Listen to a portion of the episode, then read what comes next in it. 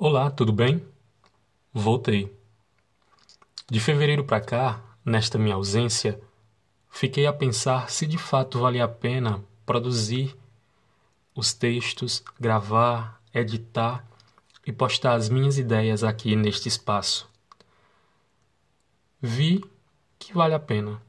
Vale a pena compartilhar conhecimento, compartilhar ideia e criatividade.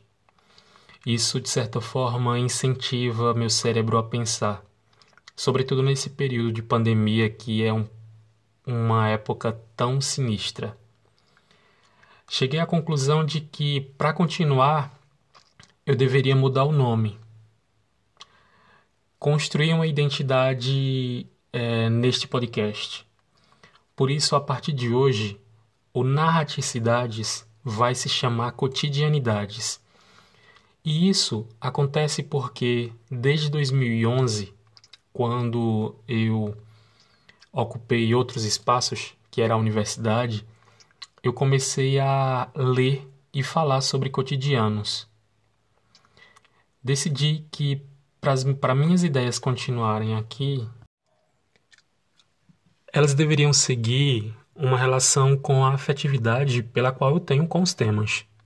E o cotidiano é um tema que eu curto bastante. Seja lendo A Invenção do Cotidiano, que é um livro, na verdade, dois livros, volume 1 e volume 2, do pesquisador francês Michel de Certeau, ou seja, lendo a jornalista ganhadora do Prêmio Nobel de Literatura de 2015, Svetlana Alexievich. Ela é uma escritora contemporânea, ela produz literatura contemporânea.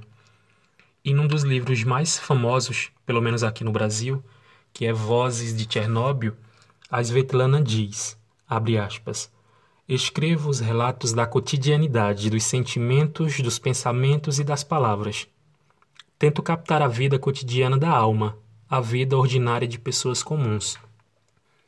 É com esse intuito e com esse olhar sensível que eu pretendo seguir essa nova reinvenção deste podcast, que friso e repito, a partir de hoje ele se chama Cotidianidades.